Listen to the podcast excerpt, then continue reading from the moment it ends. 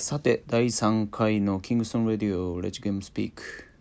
シャープ3ですね。これ第3回第何回にしていくのかシャープでまとめるのかちょっとまだ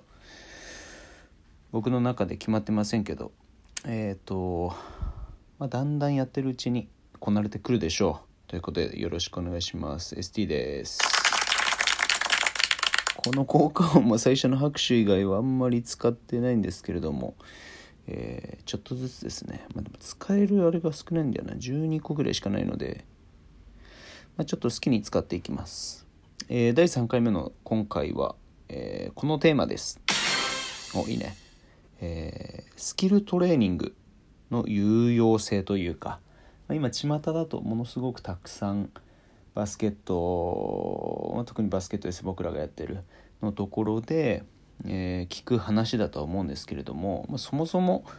まあ、何なんだっていうところで、えー、何が必要で何のためにやってて何ができるように何を目的として最初に言ったそれ分かんないけど、えー、やってるのかっていったところを、え個人的にこう考えてますっていうのをちょっと、えシェアさせていただければと思います。まあそもそものところでスキルトレーニングっていうのは細かく分けるとチームで行う、えー、チームトレーニングと、え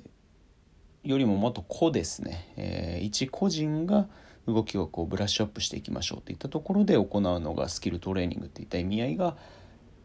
認識としては強いのかなと。まあでもそれ大体間違ってはないんですけれどもじゃあそのスキルトレーニングをする上で何が必要なのか、えー、何をしたらいいのか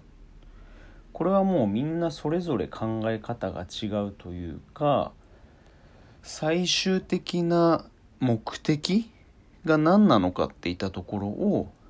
改めて明確にしてから行う必要があるなとは、えー、個人的にはすごく思っていて今だとインスタグラム中心に、まあ、YouTube でもありますけど映像で見て NBA 選手こんな動きしてましたよこんな動きできるようになりましょうみたいな形の動きのトレーニングの前段階の動きの紹介だったりとかみたいなところがすごく多い印象は個人的に受けていてまあそれが別にいい悪いという話は全然なくってただそれって実際のゲームで使えるうん使っている動きをハイライトで切り取ってじゃあこの動きできるようにしましょうねっていうのはうーん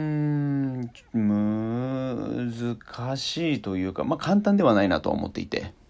まあ、似たようなシチュエーションっていうのはゲームの中でいろいろありますしただ、まあ、バスケットのその競技特性というかいろんなところから考えた時にじゃあなんでその動きがその文脈の中で発生したのかっていうのも、えー、同時に理解していないと例えば残り10秒の、えー、シチュエーションでトップき、えー、トップから、えー、1対1を仕掛けているシチュエーションの時にこんな動きありましたよね。でもそれをマイポゼッションガードが、えー、同じようにやってしまうとそれはもうただの NBA2K のマイプレイヤーモードやっててくれよって話になってしまうのでそれはまあ話が違うよね。マイポゼッションがガードのアイソレーションってことはまずないのでバスケットの中バスケットの競技の目線で考えるとうーん。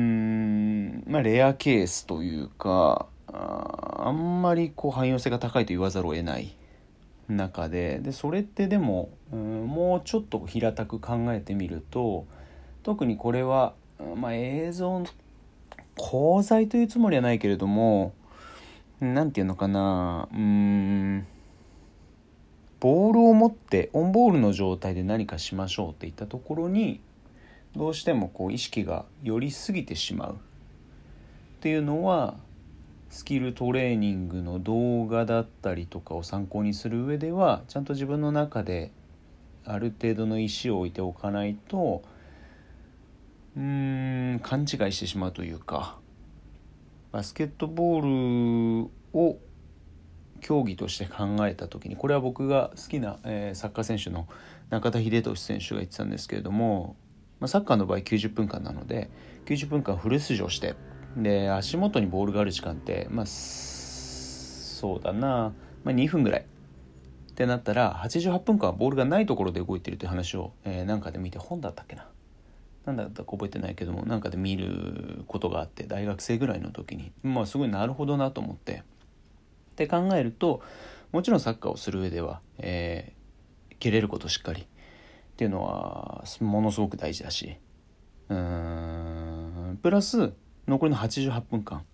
数字で鳴らすとどのぐらいも90%以上のところっていうのをどう過ごすかっていうのを考えてそこをブラッシュアップするっていうところに目線を置いた方が総合的に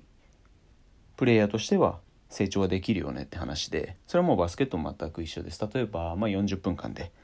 プレーすることになりました。フル出場で。で、まあ、ざっくり分けた時にこれよくいろんなところで話はするんですけどざっくりフル出場した時に40分間の中でまあ20分間はディフェンスしてます。フル出場の中で。で、えー、5人で、えー、ポジションレスで球をみんなでシェアし合うようなチーム。それって本当にしっかりできてるチームってまあほとんどないんですけれども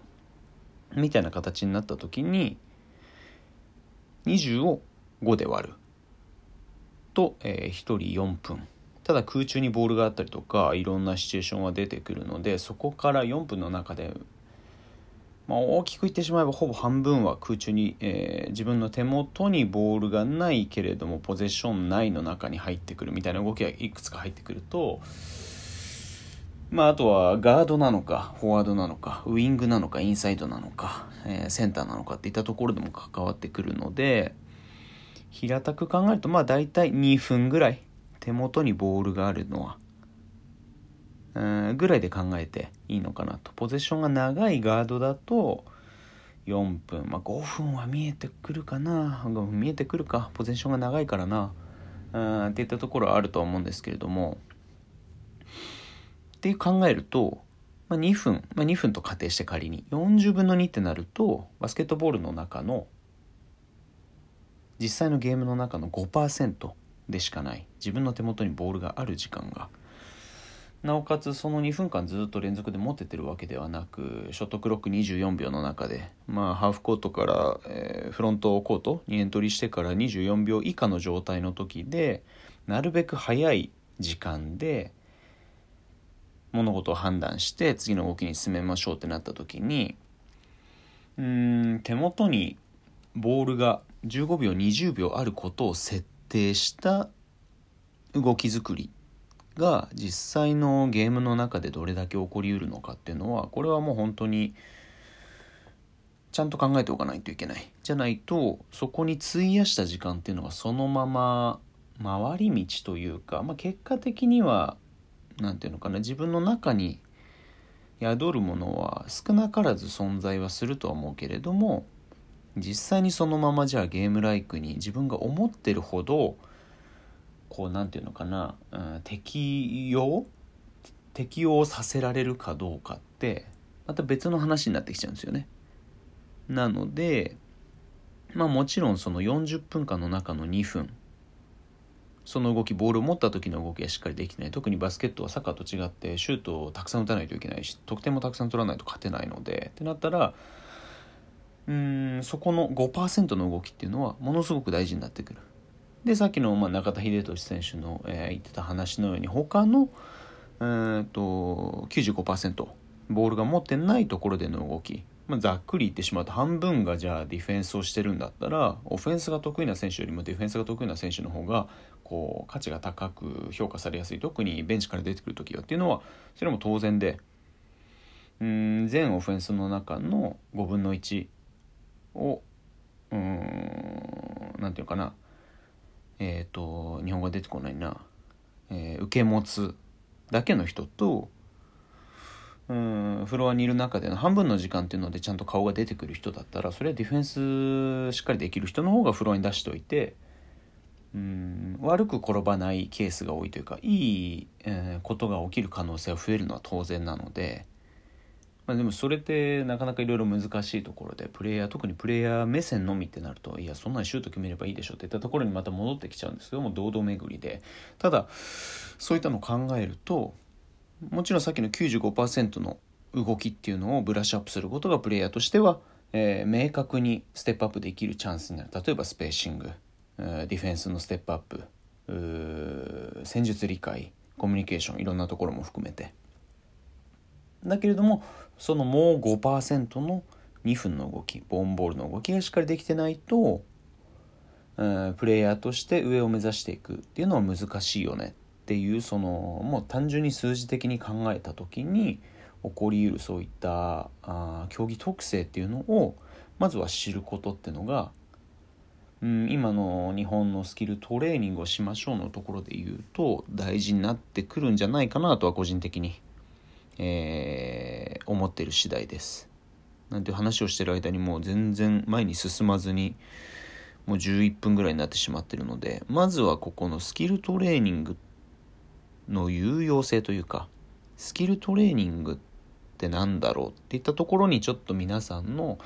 考えというか意識をちょっと置いていただくような疑問、えー、問題提起をさせていただければと今回は思います。次回はそれから発生してまた次のステップにどんどん進んでいければと思うのでもう少々お付き合いください。ということで第3回のレジゲームスピークでした。ありがとうございます。あ間違えた。です。